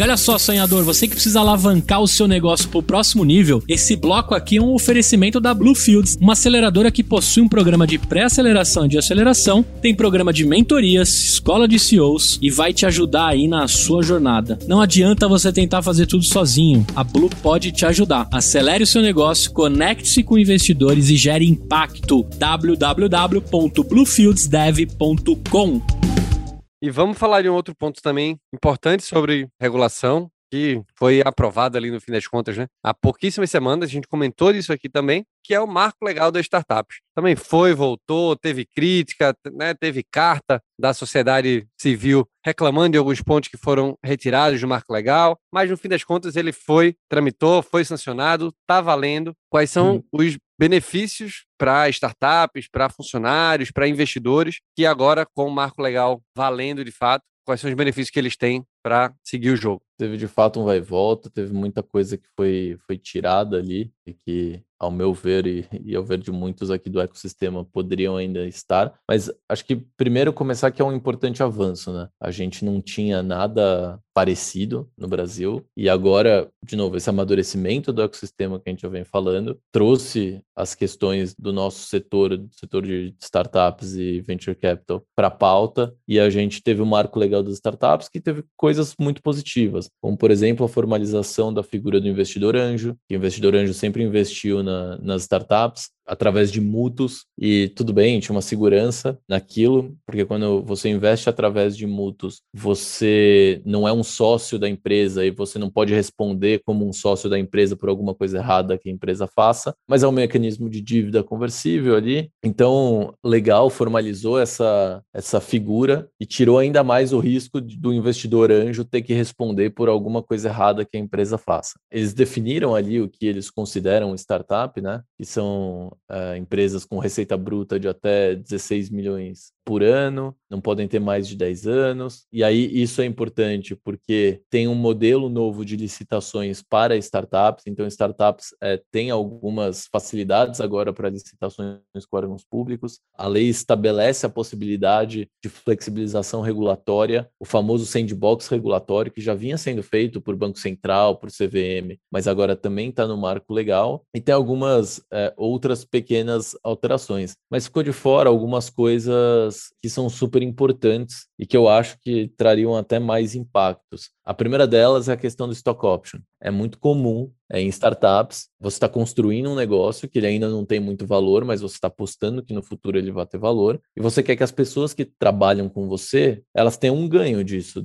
e que elas possam apostar junto com você no crescimento desse negócio. E aí você dá opções de compra, né? O stock option para a pessoa falando, olha, você pode comprar aqui se você performar bem, você pode comprar ação da empresa como se fosse um bônus e lá no, na frente quando essa empresa valer muitos milhões ou quando fizer IPO, você vai ganhar muito dinheiro com isso. Só que tem uma grande questão aí de como o stock option é tributado. E pela lei é meio que tributado quase como que um rendimento. Ou você não pode estabelecer preços de, da ação muito baixo, mas em compensação, se você estabelece um preço muito alto, não é tão vantajoso assim para o funcionário ganhar stock option. Porque no final é uma opção de compra. Ele não está ganhando aquilo. Ele está comprando uma ação que ele aposta que no futuro vai valer muito mais. Então, essa questão ela é super importante, porque hoje todo mundo oferece stock options, mas tem uma certa insegurança jurídica nesse sentido de como isso vai ser analisado pelo fisco, né? Tem que pagar imposto em cima disso, quanto tem que pagar, enfim, várias questões. Os advogados fizeram um bom trabalho de montar modelos de stock option que conseguem evitar isso, mas não é simples, você precisa de um advogado te ajudando. Tem a questão da tributação de investimentos em startups. Eles não têm nenhum benefício, eles são tributados hoje igual renda fixa, o que para mim é um absurdo. Você tributar um investimento em inovação, em tecnologia, em crescimento de empresas que vão trazer PIB e empregos para o Brasil, da mesma forma que você remunera um CDB, o CDB do Bradesco, um CDB do Santander. E o pior, você tem mecanismos como CRI e FIIs que são incentivados, que não têm imposto de renda pessoa física e que muitos desses são para porra, tem FII que é de agência do Banco, aluguel de agência do Banco do Brasil, FII de shopping, nada contra essas coisas, mas assim, se isso é incentivado, pô, não, não vejo muito porquê investimento em startup não ser incentivado. Isso também ficou de fora. E teve uma outra questão de, de sociedade anônima poder entrar no simples. Quando você transforma uma, uma startup em uma SA, você tem diversos benefícios, tanto de governança quanto de, de risco para os sócios, mas empresas que são sociedades anônimas, elas não podem estar no Simples Nacional. Porque, pô, tradicionalmente, quem vira SA são empresas grandes, de muito tempo, evoluídas. Esse modelo de startup, ele é novo. E toda startup, quando ela era empresa pequena e cabe, quando, ainda, né, quando ela é empresa pequena e cabe no Simples, ela fica no Simples. É mais vantajoso. Mas seria muito melhor você poder transformar a sua empresa numa SA antes e ainda assim continuar no Simples. Então, assim, acho que já me estendi muito, acho que são esses os principais pontos sobre o marco legal. E aí, Pedro, a pergunta não quer calar. Próximos 12 meses, quem são os unicórnios brasileiros? Você tá achando que eu incorporei a mãe de Iná hoje, né? É isso, é isso. A gente vai voltar daqui a 12 meses para ver se acertou ou não. Se você acertar, você vai ganhar nada. Esse é o bom, né? Se eu errar, é vão falar, tá vendo? Não sabe Exato. nada. Eu vou, eu vou chutar alguns nomes aqui já que no espírito da brincadeira. Não garanto que nos próximos 12 meses, tá? Me dá uma lambuja de 18 aí. Mas acho tá que. Tá bom, Neon, tá bom. Vai na margem de erro. Neon tem potencial. A Cargo X tem potencial. Muita gente fala do Doutor Consulta. Eu tenho, eu tenho as minhas dúvidas. O doutor Consulta foi lá, cresceu, cresceu, cresceu e deu uma, uma parada. A Olist tem bastante potencial. Concordo é, bastante aí com a Olist. A Blip tem potencial, pouca gente conhece a Blip, mas a Blip é de. De Minas, né? Isso, a, a Blip é de automatização ali, de chatbots, tem um monte de coisa. Cara, bastante gente fala da Pet Love também. Putz, eu, eu me ateria a essas, quanto mais eu chutar, mais chance eu tenho de acertar. Mas eu vou. Posenvia, talvez, lembrando aqui de um, alguns nomes grandes, mas eu vou, vou me ater a essas. Acho que já.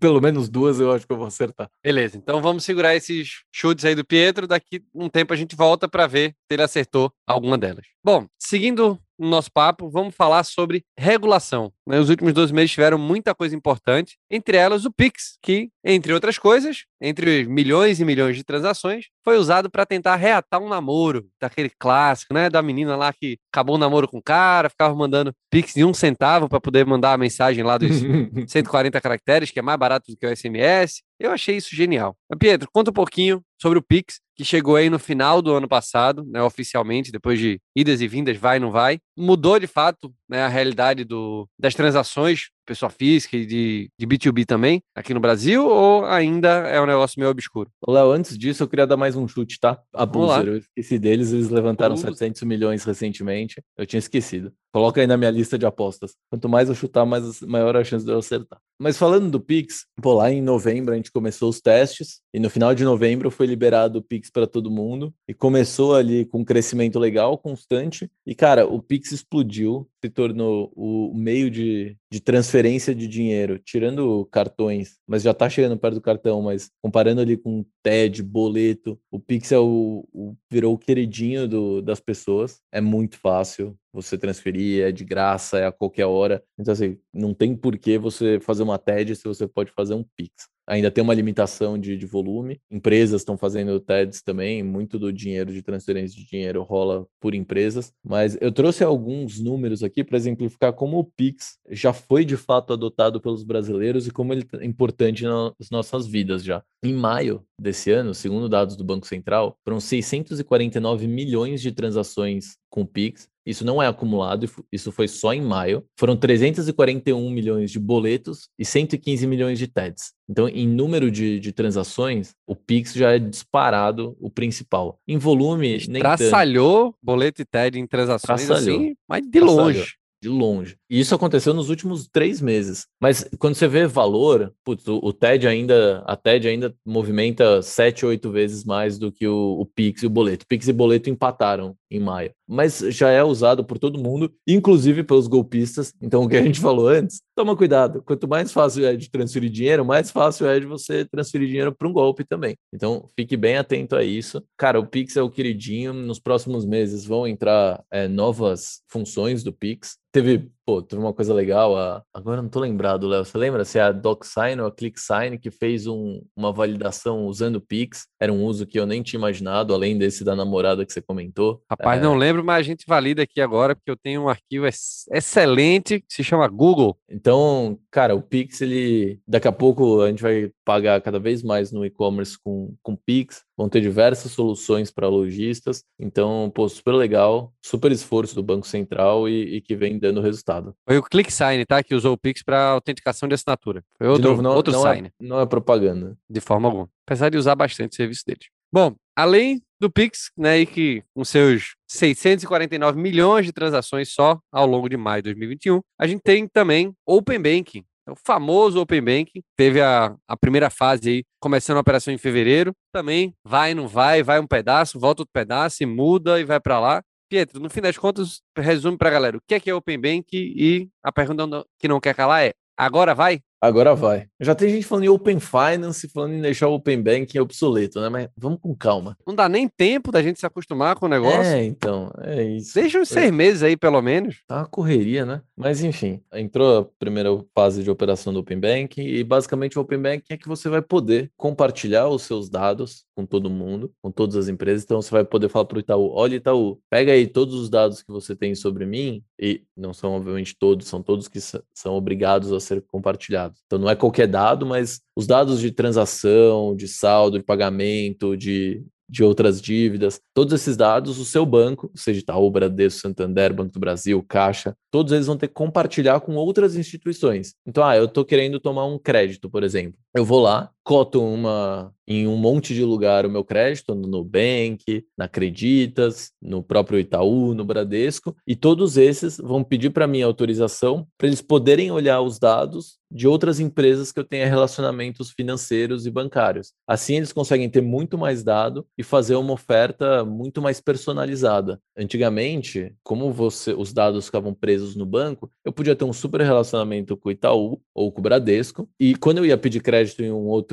banco, ele obviamente ia ser mais caro, porque ele não me conhecia. Ele não sabia que se eu pagava minhas contas em dia ou não, ele não sabia a fatura do meu cartão, ele não sabia se eu atrasava meus pagamentos. Então, o seu banco de relacionamento normalmente era o que dava o melhor crédito, não porque ele te dava um crédito barato, mas porque os outros te davam muito mais caro, porque eles não sabiam te analisar. E agora com o Open Bank a tendência é que custos e taxas caiam e também tenha uma interoperabilidade e você possa fazer movimentações, um banco através do aplicativo de um outro ou, ou fintech. Então, a promessa aí é que durante hoje não são todas as instituições que já são aderentes, obrigadas. A gente vai ter a segunda fase de implementação em julho, a terceira em agosto e a quarta só em, em dezembro. E aí sim você vai poder compartilhar todas as informações, inclusive câmbio, seguro, previdência, tudo. Mas com o tempo a gente vai começar a perceber essa, esses efeitos do Open Banking, tomara que sejam positivos, devem ser, e não se assuste se você receber uma mensagem de um, de um processo de cotação. Se você receber uma mensagem no WhatsApp ou no SMS pedindo para você compartilhar os dados, não faça. Mas se você tiver num processo de cotação no Nubank, no Bradesco, no sei lá onde quer que seja, acredita, às vezes falarem, você autoriza a gente a pedir para o seu banco os seus dados financeiros, saiba que é isso é o Open Bank. Eles vão olhar os seus dados para te analisar melhor e potencialmente te dar um crédito mais personalizado ou mais barato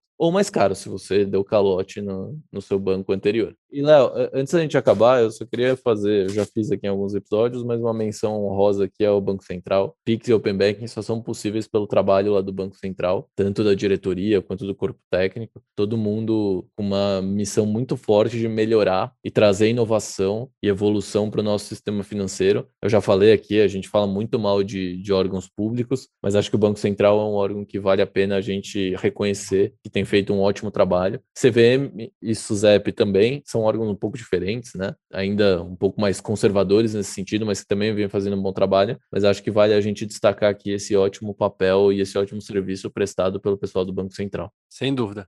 E vamos falar de um outro ponto também importante sobre regulação, que foi aprovado ali no fim das contas, né? Há pouquíssimas semanas, a gente comentou disso aqui também, que é o marco legal das startups. Também foi, voltou, teve crítica, né? teve carta da sociedade civil reclamando de alguns pontos que foram retirados do marco legal, mas no fim das contas ele foi, tramitou, foi sancionado, está valendo. Quais são hum. os benefícios para startups, para funcionários, para investidores, que agora, com o marco legal valendo de fato, quais são os benefícios que eles têm para seguir o jogo. Teve de fato um vai e volta, teve muita coisa que foi, foi tirada ali e que, ao meu ver e, e ao ver de muitos aqui do ecossistema, poderiam ainda estar. Mas acho que primeiro começar que é um importante avanço, né? A gente não tinha nada parecido no Brasil e agora, de novo, esse amadurecimento do ecossistema que a gente já vem falando trouxe as questões do nosso setor, do setor de startups e venture capital para a pauta e a gente teve o um marco legal das startups que teve coisas muito positivas, como por exemplo a formalização da figura do investidor anjo, que o investidor anjo sempre investiu na, nas startups, através de mútuos e tudo bem, tinha uma segurança naquilo, porque quando você investe através de mútuos, você não é um sócio da empresa e você não pode responder como um sócio da empresa por alguma coisa errada que a empresa faça, mas é um mecanismo de dívida conversível ali. Então, legal, formalizou essa essa figura e tirou ainda mais o risco do investidor anjo ter que responder por alguma coisa errada que a empresa faça. Eles definiram ali o que eles consideram startup, né? Que são uh, empresas com receita bruta de até 16 milhões por ano, não podem ter mais de 10 anos. E aí isso é importante porque tem um modelo novo de licitações para startups, então startups é, têm algumas facilidades agora para licitações com órgãos públicos. A lei estabelece a possibilidade de flexibilização regulatória, o famoso sandbox regulatório que já vinha sendo feito por Banco Central, por CVM, mas agora também está no marco legal. E tem algumas é, outras pequenas alterações, mas ficou de fora algumas coisas delas que são super importantes e que eu acho que trariam até mais impactos. A primeira delas é a questão do stock option. É muito comum é, em startups, você está construindo um negócio que ele ainda não tem muito valor, mas você está apostando que no futuro ele vai ter valor, e você quer que as pessoas que trabalham com você, elas tenham um ganho disso, e que elas possam apostar junto com você no crescimento desse negócio. E aí você dá opções de compra, né? O stock option para a pessoa, falando, olha, você pode comprar aqui se você performar bem, você pode comprar ação da empresa como se fosse um bônus, e lá no, na frente, quando essa empresa valer muitos milhões, ou quando fizer IPO, você vai ganhar muito dinheiro com isso. Só que tem uma grande questão aí de como o stock option é tributado. E pela lei é meio que tributado quase como que um rendimento. Ou você não pode estabelecer preços de, da ação muito baixo, mas em compensação, se você estabelece um preço muito alto, não é tão vantajoso assim para o funcionário ganhar stock option. Porque no final é uma opção de compra. Ele não está ganhando aquilo. Ele está comprando uma ação que ele aposta que no futuro vai valer muito mais. Então, essa questão ela é super importante, porque hoje todo mundo oferece stock options, mas tem uma certa insegurança jurídica nesse sentido de como isso vai ser analisado pelo fisco, né? Tem que pagar imposto em cima disso, quanto tem que pagar, enfim, várias questões. Os advogados fizeram um bom trabalho de montar modelos de stock option que conseguem evitar isso, mas não é simples, você precisa de um advogado te ajudando.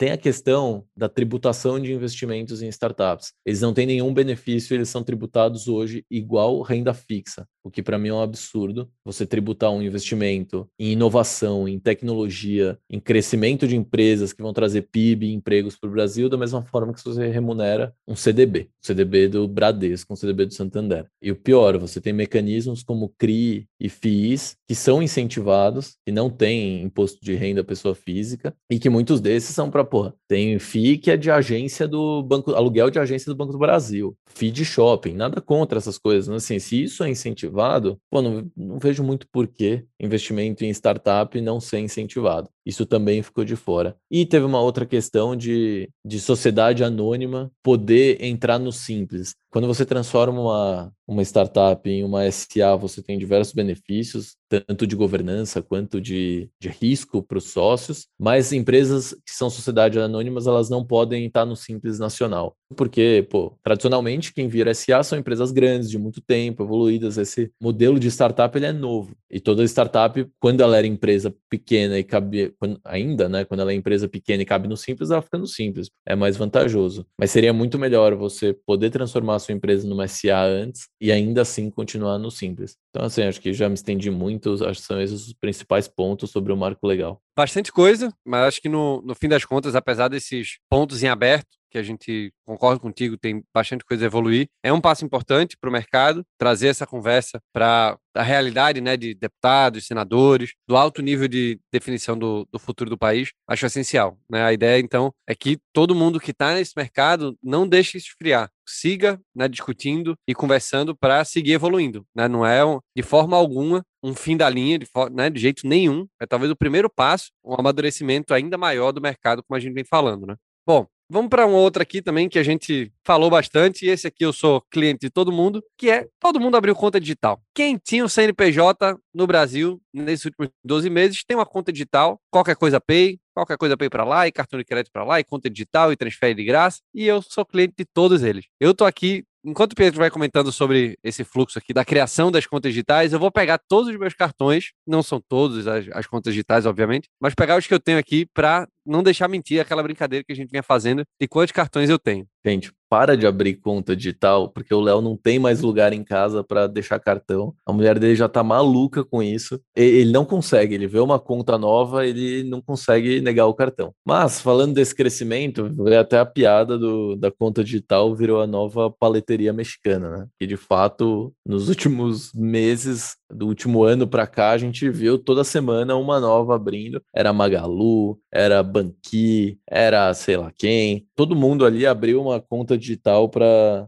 para sua base. A gente explicou aqui, tem de fato diversos benefícios para as empresas que fazem isso. É você atender melhor e oferecer mais, mais opções ali para o seu, seu cliente atual. Faz sentido em termos de CAC, porque já que o cara está na sua base, você tem um custo menor de aquisição. Faz sentido do ponto de vista de você aumentar a receita. Então, você tem um cliente já que já consome de você, pô, porque eu vou deixar ele pagando taxa em outro banco ou dando dinheiro para outro banco quando ele pode dar para mim também. Já é um dinheiro que ele gasta numa uma despesa a mais que ele vai ter. E aí entram por meio de pagamento, conta digital, cartão, tudo isso. Isso foi muito impulsionado pela regulação nos últimos anos. O Banco Central criou novos modelos simplificados de instituições financeiras, como IPs, que são instituições de pagamento, SCDs e SEPs. Então facilitou você ter uma, uma instituição financeira e também as plataformas de Bank as a Service, que fazem esse trabalho de back, de colocar rápido no ar um app que funcione e se comunique com os órgãos reguladores e também a infraestrutura de, de pagamentos e bancos do sistema financeiro brasileiro. Então é uma conjunção conjunção de você ser mais barato você ter um banco e uma conta digital, você fazer um banco e uma conta digital, os clientes estarem cada vez mais online e cada vez mais adeptos a novas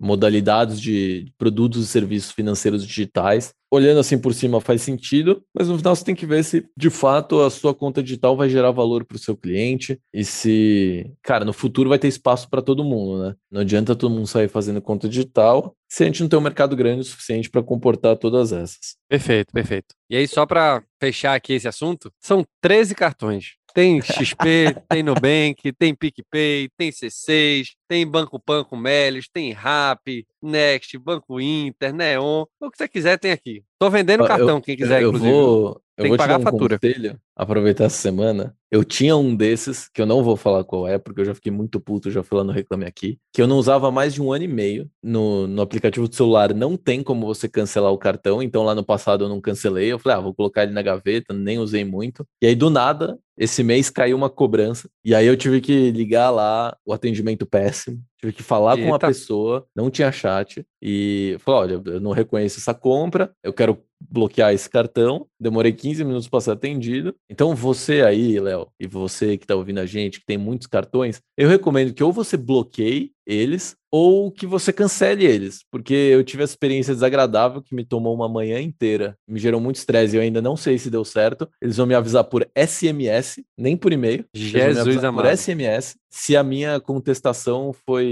atendida ou não. Então, para evitar dor de cabeça, nessas horas eu me arrependo um pouco de ter feito vários testes. Olha, se você demorou uma manhã inteira para resolver um cartão, eu aqui vou ter que tirar férias, né, para resolver todos esses, porque Tira duas ficou esse tempo todo, tô lascado aqui. Bom, vamos seguir então aqui pro final, só para a gente fazer a menção honrosa aqui, as figurinhas carimbadas que a gente já citou aqui ao longo do programa de hoje e citou bastante ao longo desses últimos 12 meses. Vamos falar principalmente de Magalu, Nubank, Localweb e XP. Vou pegar essas quatro aqui. Magalu e Nubank têm novidades essa semana. A Magalu anunciou a compra da Plus Delivery, né? mais um passo no delivery de alimentos. E o Nubank, depois de trazer Warren Buffett para o seu cap table, anunciou a Anitta lá no conselho de administração. Pedro, vamos lá. Primeiro, Magalu. Vamos falar sobre eles, tanto sobre a compra da Plus Delivery, sobre como é que foram esses últimos 12 anos, porque também, junto com os advogados lá das Big Tech, o time de M&A da Magalu tá fazendo hora extra, hein? Putz, trabalhando demais. Ajudaram a gente no final, né? Só divulgando as coisas na quarta-feira, que dá tempo tudo combinado. colocar com calma na news, e aí a gente gravava de sexta e quinta. Mas a Magalu, estratégia super agressiva de, de M&A, ela tá de fato montando um ecossistema, tanto para quem tá comprando, quanto para quem tá vendendo. Lançou conta digital aqui, que nem a gente falou. Já tinha comprado a Ike Fome, agora comprou a Plus Delivery, e já tem muita gente falando que vai ser um forte concorrente pro iFood. Então, a gente viu nesse último ano a consolidação do que já vinha acontecendo, que é a Magalu se transformar de fato num- numa plataforma de e-commerce, né? No ecossistema de e-commerce, com soluções desde conta, meio de pagamento, entrega, venda para todas as pontas aí. Você mesmo, Léo, fez um post super legal falando quem pensou que a Magalu era só um app de compra ou só uma varejista, pense de novo, né? E tem uma foto ali de todo o ecossistema Magalu. Então, esse ano a não só esse ano, né? Nos últimos anos a Magalu mudou muito o seu negócio. Se você quiser ficar triste, entra lá no Google e olha a variação no preço da ação da Magalu. É, MGLU3 MGU3, você vai descobrir que se você tivesse comprado uma Magalu em 2016, hoje você era milionário. Não importa o quanto você teria comprado, mas parabéns lá para o pessoal que conseguiu de fato fazer uma transformação gigantesca na Magalu. E o Nubank, a gente já comentou aqui que o Warren Buffett só investiu para ver a Anitta na, na, festa de fim de ano, mas o Nubank esse último ano, Léo, dobrou o número de clientes, passou dos 40 milhões de clientes, fez mais captação e tomou aí no total já 1 bilhão e 400 milhões de dólares em captações. Teve o Warren Buffett e o Stuberg entrando para o cap table, tá montando um conselho forte, inclusive a presença da Anitta, mas por diversas figuras parrudas do mercado, não só brasileiro, mas internacional. Tá fazendo tudo isso para o seu caminho do, do IPO, deve em breve fazer o, o IPO. Tá em expansão para México e Colômbia. O David Vélez virou CEO global e a Cris Junqueira virou a CEO Brasil e atingiu o valuation de 30 bilhões de dólares. Então, noção, Léo, se o Nubank tivesse na bolsa brasileira, ele estaria entre as 10 maiores empresas da bolsa. Ele está quase do tamanho do, do BTG, se não me engano, passou passou o Santander, então gigantesco. É uma das cinco maiores fintechs do mundo e está entre as dez maiores startups do mundo. Então, o Nubank ele é grande não só no Brasil, mas ele é relevante a nível internacional. Ele é o maior banco digital, é o maior neobank, né? Esses novos bancos digitais do mundo, tanto em número de clientes, quanto em volume de captação, quanto em valuation. Muito bom. Como é que será uma reunião com a Anitta no conselho? Olha, deve ser muito engraçado, porque pô, a Anitta, eu acho que ela é uma mulher de negócios sensacional. Ela conseguiu ter uma é, relevância internacional que muitos artistas brasileiros tentaram e não conseguiram, sem contar o, o império que ela criou aqui. Mas para quem viu ali o documentário da Anitta no, no, no, Netflix, se eu não me engano, viu que ela não é muito dessa onda de startup no tato com os funcionários, né? Não sei como eu posso dizer isso de uma maneira um pouco mais direta, mas ela é, é durona ali. Obviamente ela não vai ser assim numa, numa reunião de conselho, mas... Imagina ela puxando a orelha do Warren Buffett. Não, não, seu velhinho, você tá investindo errado aí. Vou fazer outra coisa. Tem uma frase que a Anitta fala no, no documentário, quando a equipe de, dela faz uma coisa que, aos olhos dela e do planejamento estava errado, ela fala: Eu vou tirar a tora que enfiaram no meu c...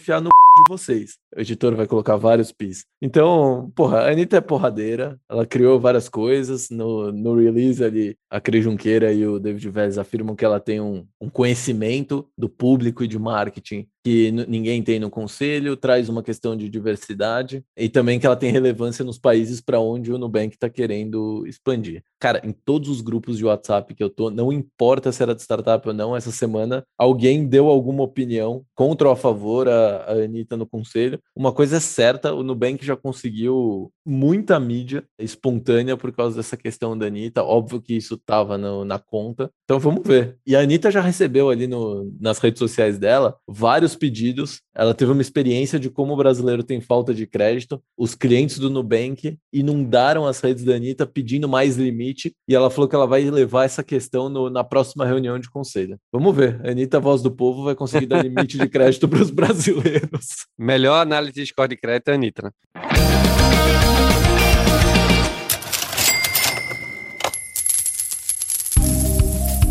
Esse bloco é um oferecimento da Fit Anywhere, que tem lá o banco que em 3 metros quadrados você transforma tudo numa academia. O aplicativo deles também é feito de treinos focado para você usar na academia do seu prédio residencial ou no hotel que você tiver. E durante aí a quarentena, né, no meio da pandemia, eles começaram a fazer videoaulas com treinos para terceira idade, pais e filhos, defesa pessoal, funcional, tem até dança e em primeira mão treinos para deficientes físicos. Baixe nas melhores lojas tenho certeza que você vai gostar. Fit Anywhere, democratizando o acesso às academias. www.fitanywhere.com.br Bom, vamos para fechar aqui, falar um pouquinho de local web. Né? A gente comentou que eles foram bem ativos esse ano. E depois XP, vamos citar aí a famosa briga dos coletinhos. né, brigando com. É um bolso brigando com outro, que também né, foi, foi super importante ao longo desse ano, né? Cresceram bastante. Teve muita gente relevante aqui, a gente penou para conseguir separar alguns nomes, muita gente poderia entrar nessa, nessa lista, mas acho que Local Web, por ter feito IPO em 2020, ter feito uma estratégia agressiva de, de M&A, também o preço da ação valorizou muito. Queria agradecer o pessoal da Local Web, porque eu comprei a ação da Local Web no passado. Então, e a XP, que também comprou bastante gente esse ano, anunciou ali na pandemia que ia fazer a, a sede agora lá no headquarter estilo Apple em Cupertino, aqui no interior de São Paulo é que não, não ia ser mais obrigatório o, o trabalho presencial. Teve a briga dos coletinhos com, com o Itaú, teve o. Agora está em briga aberta com o BTG pelos agentes autônomos, tomou críticas da Warren falando que o modelo de agente autônomo também é conflitado. Enfim, a XP teve várias, Benchimol passando para ser o que eles chamaram de CEO da porta para fora, enquanto o que era o CTO, o head de tecnologia, vira o, o CEO da porta para dentro, que é um grande sinal de investimentos em tecnologia. Lançou também fundo de a sua área de investimentos em venture capital. Então, muito legal esse caminho da XP, brigou com bastante gente. O Itaú vai tirar a participação que tem da XP de dentro do Itaú, vai fazer um spin-off disso, teve essa parte também. Então, acho que esses quatro, Magalu, Nubank, Local Web e XP, eles fizeram por merecer de estarem aqui na, na nossa sessão figurinhas carimbadas. Sem dúvida nenhuma. Os quatro aqui que a gente citou, e vários ao longo do programa todo, foram bastante citados e com certeza a gente vai falar muito deles aí nos próximos 12 meses. Gente, chegamos então ao final dessa retrospectiva saudosista da News Semanal desses últimos 12 meses. E aí a gente falou né, lá no começo de, de alguns números. Eu queria só recapitular aqui algumas coisas que a gente falou aqui ao longo desse, desse ano. Alguns números desse, desse projeto. Foram 53 episódios com esse daqui. Foram mais de 700 notícias compartilhadas com vocês. Foram mais de 1.500 minutos de conversa e atualização sobre o que estava rolando de melhor e mais importante no Brasil e no mundo. E foram mais de 100 mil ouvintes aqui na News Semanal. E uma coisa que é muito legal, a gente já comentou também isso outras vezes aqui. Eu e o Pietro, a gente nunca se encontrou presencialmente. A gente já tinha se, se visto pré-pandemia, principalmente ali na Distrito, né, no escritório da ficha, mas nunca tinha se conhecido, né, ou se falado. O projeto começou depois que a pandemia estourou, rolou totalmente assim, a gente sempre gravando cada um na sua casa, protegido, e chega ao fim aí, depois de atingir mais de 100 mil ouvintes, tudo isso de forma remota. Então, só reforça que, cara, tecnologia tá aí, a gente não usa nenhuma ferramenta que você em casa não conseguiria usar, dá para você fazer, então se você tem um projeto quer, quer fazer um podcast, quer fazer um blog, quer fazer um canal no YouTube, o que você quiser. Cara, tá tudo na internet aqui, muita coisa de graça, muita coisa legal para você fazer. Se junta com a galera e produz conteúdo que é muito bom. Poder ajudar e compartilhar conteúdo com muita gente é algo muito, muito massa. E é isso que vem movendo a gente aí, não só na News Semanal, mas no Empreenda Cash como um todo. Então, acho que é isso, né, de mensagem de encerramento. Agradecer ao Pietro, né, o time da Snack, o time da Ficha, que tá toda semana aí com a gente. E como eu falei, vamos com certeza voltar bem em breve aí com novos projetos, hein? Fala, eu queria agradecer também você, o pessoal do, do EmpreendaCast, pela parceria, pelo espaço, pelos ensinamentos. Nunca tinha feito podcast antes, então foi um grande aprendizado. A gente se divertiu muito fazendo isso. Acho legal o fato da gente nunca ter, ter se encontrado pessoalmente para fazer. E acho que a primeira vez que a gente abriu a câmera para fazer o podcast foi depois de um tempo, quando uma plataforma que a gente estava usando não deu certo e a gente começou a usar o Zoom. Então, cara, me diverti muito. Você aí, porra, adoraria ouvir o que você achou do. Você tá ouvindo a gente o que, que, você achou desse ano de, de, podcast? Eu me diverti fazer isso aqui. Pô, isso aqui estava sendo útil para você ou não? Que horas você ouvia? Acho que eu até fiquei surpreso com o número de pessoas que a gente atingiu. Não esperava 100 mil ouvintes. Então, cara, só agradecer. Falar que em breve a gente vai estar de volta. Vocês vão me ouvir aqui com certeza em algum outro programa com o pessoal do EmpreendaCast. E que uma hora as coisas acabam para serem substituídas por coisas melhores. Sem dúvida é nenhuma. Isso. Acho que essa é a minha mensagem final. Só para fazer um complemento essa questão do, da gravação remota, a gente vinha conversando conversando de fazer essa gravação aqui presencial no estúdio da Voz do Conteúdo, aqui em São Paulo. Obviamente, né, com distanciamento, todo mundo de máscara, tudo bonitinho. Tava tudo certo. Pô, vamos lá, tal hora, tá, a gente se encontra ali, faz isso, faz aquilo, tal, beleza? Ficamos presos em reunião, não conseguimos se encontrar presencialmente nem pro último episódio. Começamos e fechamos o círculo 100% remoto. Mas com certeza já já tá todo mundo, se Deus quiser, aí com vacina no braço, a gente vai poder se encontrar e gravar outros episódios de outros projetos presencialmente. É, o nosso próximo programa vai ser presencial, Léo. Marcado, né? Promessa. A gente só grava o próximo presencialmente. Então, galera, é isso. Obrigado a todo mundo, né? Os mais de 100 mil ouvintes aí ao longo desses 12 meses, desses 53 episódios. Foi muito massa estar aqui com vocês. Pra gente, como o Pedro falou, foi muito legal também, né? Um prazer incrível né? gravar esse tipo de, de conteúdo por aqui. Pela última vez na News Semanal. Valeu, galera. Um abraço e tchau!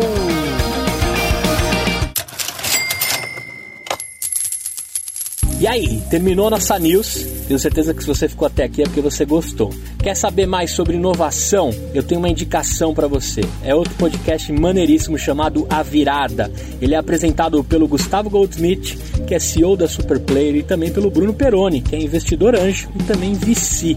O legal lá da virada é a profundidade com a qual eles falam de cada assunto. A cada semana é escolhido um mercado diferente por exemplo, música, meios de pagamento, educação, mercado de cannabis. Os caras destrincham todas as novas tecnologias que estão em disrupção aí, né, dentro desse mercado.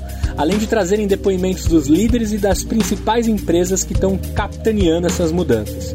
Eu já estou sabendo que tem temporada nova que estreou e você pode lá conferir a terceira temporada da Virada. Tenho certeza que você vai gostar. Escolhe aí no seu player ou se você preferir na descrição desse episódio tem, tem um acesso para o podcast A Virada. Valeu!